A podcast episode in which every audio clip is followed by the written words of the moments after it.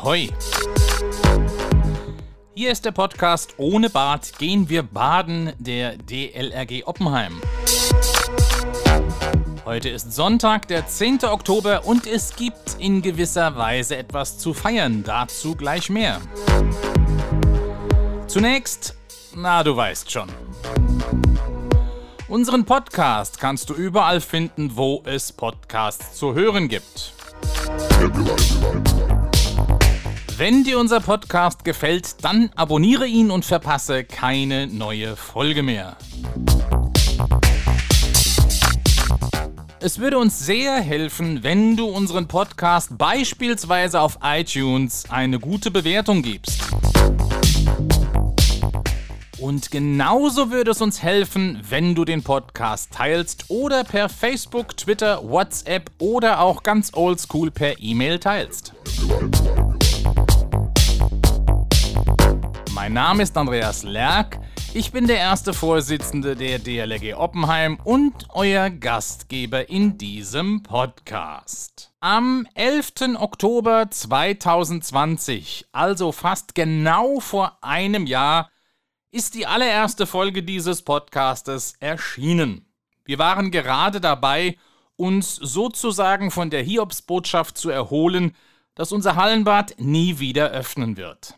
Nachdem wir durch Corona sowieso schon über ein halbes Jahr Zwangspause in Sachen Schwimmtraining und Kinderschwimmkurse zu verkraften hatten, standen wir auf einmal ganz ohne Schwimmbad da. Seitdem ist viel passiert, was wir hier in diesem Podcast auch thematisch begleitet haben. Schauen wir uns einige dieser Themen in einem kleinen Rückblick an. Zunächst natürlich die wichtigste Frage. Wie geht es mit dem Thema Hallenbad in der Verbandsgemeinde Rhein-Selz weiter? Bereits zum Jahreswechsel 2020-2021 zeichnete sich ein sehr breiter politischer Konsens ab, dass auf jeden Fall ein neues Hallenbad in der Verbandsgemeinde Rhein-Selz gebaut wird, und zwar am bisherigen Standort. Mit einem Positionspapier haben wir von der DLRG Oppenheim gemeinsam mit dem Turnverein Oppenheim dargestellt, was wir als Schwimmverein für eine Ausstattung brauchen. Das Positionspapier haben wir im Januar erstellt und auch an alle politischen Entscheider verschickt. Das politisch verabschiedete Konzept entspricht auch diesen Anforderungen. Bald kam auch die erste Förderzusage der Bundesregierung, die der Verbandsgemeinde nach deren Förderantrag mitteilte, dass es aus dem entsprechenden Fördertopf die maximal mögliche Summe von 3 Millionen Euro als Zuschuss geben wird. Im Spätsommer diesen Jahres erfolgte nach der Ausschreibung auch die Vergabe der Planungsaufträge für den Neubau an mehrere Architekten und Ingenieurbüros. Dort werden derzeit die ersten Vorentwürfe für das neue Hallenbad erstellt. Kurz noch zum Zeitplan. Im Rahmen der Berichterstattung über die Vergabe dieser Planungsleistungen hieß es in der Allgemeinen Zeitung, dass im kommenden Jahr zunächst der Abriss über die Bühne gehen solle und dann auch der Neubau anlaufen kann. Wenn alles gut laufe, sei mit einer Fertigstellung im Jahr 2024 zu rechnen. Das ist tatsächlich relativ schnell. Corona hat uns auch im Jahr 2021 weiter begleitet und tut es noch. Ende Februar wurden wir von der Verbandsgemeinde zunächst gefragt, ob wir Personal für eines von drei Corona-Schnelltestzentren der Verbandsgemeinde stellen können. Kurz danach kam die Frage, ob wir uns auch vorstellen könnten, dieses komplett im Auftrag der Verbandsgemeinde in Dienheim in der dortigen Siliussteinhalle zu betreiben. Wir konnten. Und so haben wir am Mittwoch, dem 17. März diesen Jahres damit begonnen, den Bürgerinnen und Bürgern der Region zweimal in der Woche kostenlose Corona-Schnelltests anzubieten. Mittwochs hatten wir von 17 bis 20 Uhr und samstags von 15 bis 18 Uhr in der Siliussteinhalle geöffnet. Das Zentrum haben wir dort bis Ende Juni betrieben, weil die Halle ab Juli durch die Lockerungen der Corona-Beschränkungen wieder für Sport und Veranstaltungen gebraucht wurde. In den dreieinhalb Monaten haben wir weit über 4000 Bürgerinnen und Bürger auf Corona getestet. Dabei haben wir auch sehr viel positiven Zuspruch und Lob für unser Engagement erfahren dürfen. Im Juni konnten wir dann auch wieder Schwimmtraining anbieten, Denn der Schwimmbadverein in Gimsheim hat uns im dortigen Freibad die Möglichkeit gegeben, freitags von 17 bis 21 Uhr zwei Bahnen zu nutzen. Dafür sind wir sehr, sehr dankbar. Natürlich geschah all das unter den Einschränkungen der Corona-Auflagen. Aber wir konnten endlich wieder Bahnen ziehen und in dieser Zeit Kindern und Jugendlichen sowie Erwachsenen Trainingsmöglichkeiten bieten. Außerdem konnten wir in der Zeit auch einige Rettungsschwimmabzeichen ausbilden und abnehmen oder Wiederholungsprüfungen anbieten.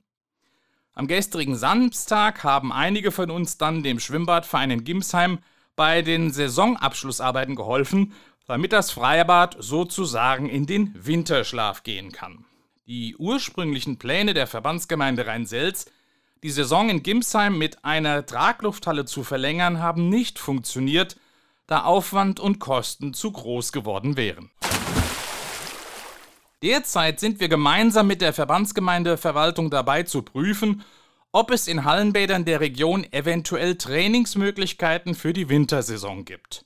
Ob und wie das möglich sein wird, können wir zum derzeitigen Zeitpunkt aber noch nicht sagen. Außerdem loten wir derzeit auch aus, ob wir im Raum Oppenheim ein trockenes Wintertraining anbieten können, indem wir Hallenzeiten in einer der örtlichen Turnhallen bekommen. Aber auch da können wir noch nichts Konkretes sagen.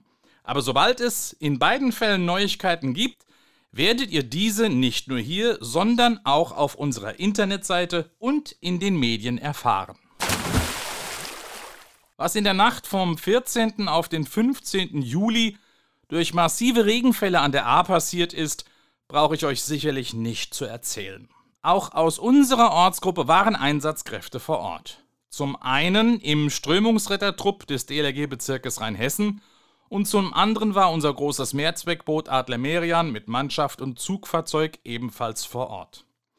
Anfang September waren wir dann noch einmal zu dritt an der A, um im Rahmen einer Spendenaktion der DLRG dringend für den Wiederaufbau benötigte Bautrockner vor Ort zu verteilen.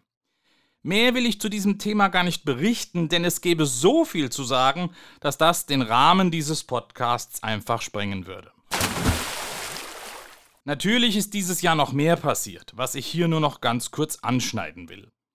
So haben wir beispielsweise gerade im Frühjahr und Frühsommer ein digitales Montagabendtraining per Videokonferenz angeboten und dabei verschiedene Ausbildungsthemen in kleinen Schulungshäppchen vermittelt.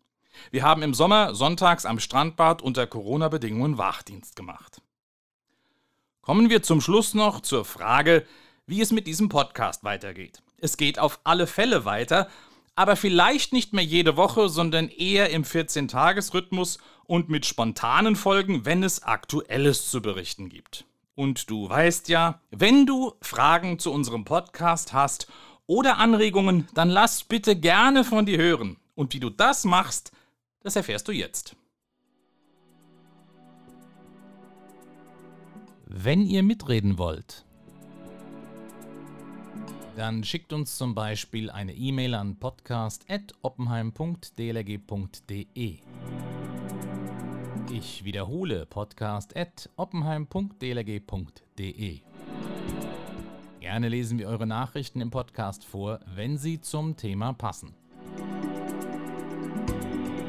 Noch besser ist es natürlich, ihr schickt uns eine Sprachnachricht, die wir dann in unseren Podcast einspielen können. Ihr könnt mit eurem Smartphone eine Audioaufnahme machen und diese als E-Mail schicken.